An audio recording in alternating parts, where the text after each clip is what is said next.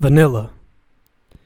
Be vanilla, but don't be too vanilla. Try to be a rebel, but never lose sight of that light side that can keep you happy. Vote. So much voting done in the past decades, it has led to nothing but corruption. How do you expect us to trust the newcomers? Villain. I am the villain of my own existence. I say I follow my dreams, but I really don't. Podcast y poetria are something, but I've left film behind. Teenage, young, adult me would be crying if he saw me right now. Even if I want to cry as I try to write this.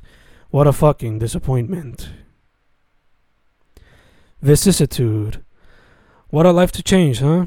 Go from doing a master's for years, which held a thesis over your head for years, to another unpleasant situation where you work in a field you hate and you hate yourself for picking up such a job where you see yourself wasting away hours, days, weeks, months, and already a year just because you earn a few dollars. Instead, you can be doing what you love and be somewhat happy, somewhat content, even if it leads to days full of hunger. So, what are you going to do?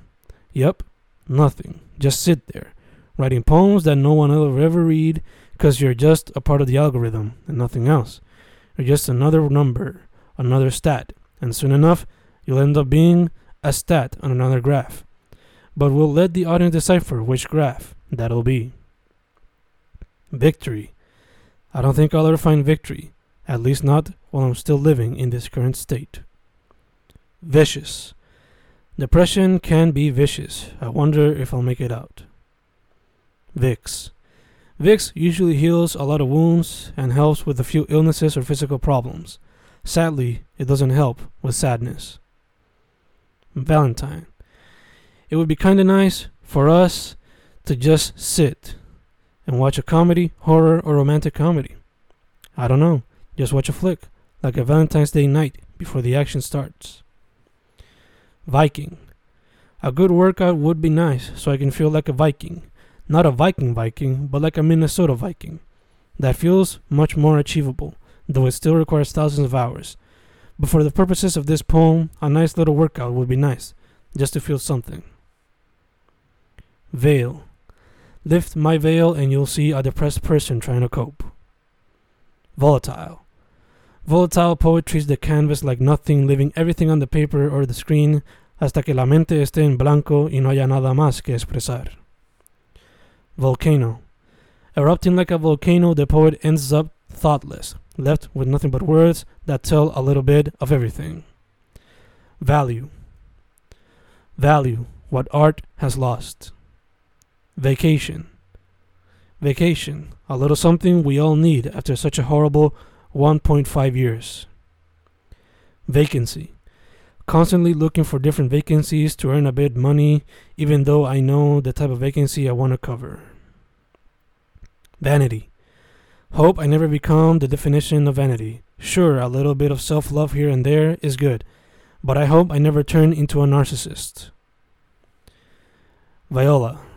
Listen to the viola player and paint away your thoughts, or just relax and enjoy the moment, because beautiful ones like this don't come often. Vim. I've lost the very little vim I had for this boring job. Hopefully, I'll only have very little time to deal with it. Vitality. Need to work on my vitality a little more. It's been a while since I've done any form of exercise. A little routine would help. Where should I start though? Cardio and breathing exercises would be a nice start. Vitality, another element for my to do list. Vagancia. La vagancia nos mata, especialmente en la escuela. Han sido unos casi dos años raros. Será difícil volver a la rutina, pero tienen que meter mano para tener su propio futuro. Vorfreud. With great anticipation, we await for those changes, those new changes that just might help to bring forth a new future, where all the pollitos will have an equal opportunity at a plentiful life. Vague. It's hard for me to leave things vague. There's just so much out there, so much even I put out there for me to simply leave it all vague. But I gotta try it more often and make things a little more difficult for the reader and myself. Violet. Violet and purple shirts marched down the streets searching for justice and a better future. Versatile. I try to be versatile, a jack of many trades but master of none, and I wish to continue, or else I'd get bored really fast. Void.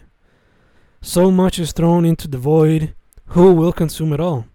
The internet holds many thoughts, many secrets, ideas, emotions, and more. Only it can take it all. Will it have a proper life and become a T800? Maybe not, but it'll definitely continue to play a huge role in our ever changing society. Visualize. I try to visualize a better future, but it's hard when you see so much pollution, corruption, lack of education, injustice, and more. I try to do my best to have some form of peace and clean conscience, but I worry for the pollitos.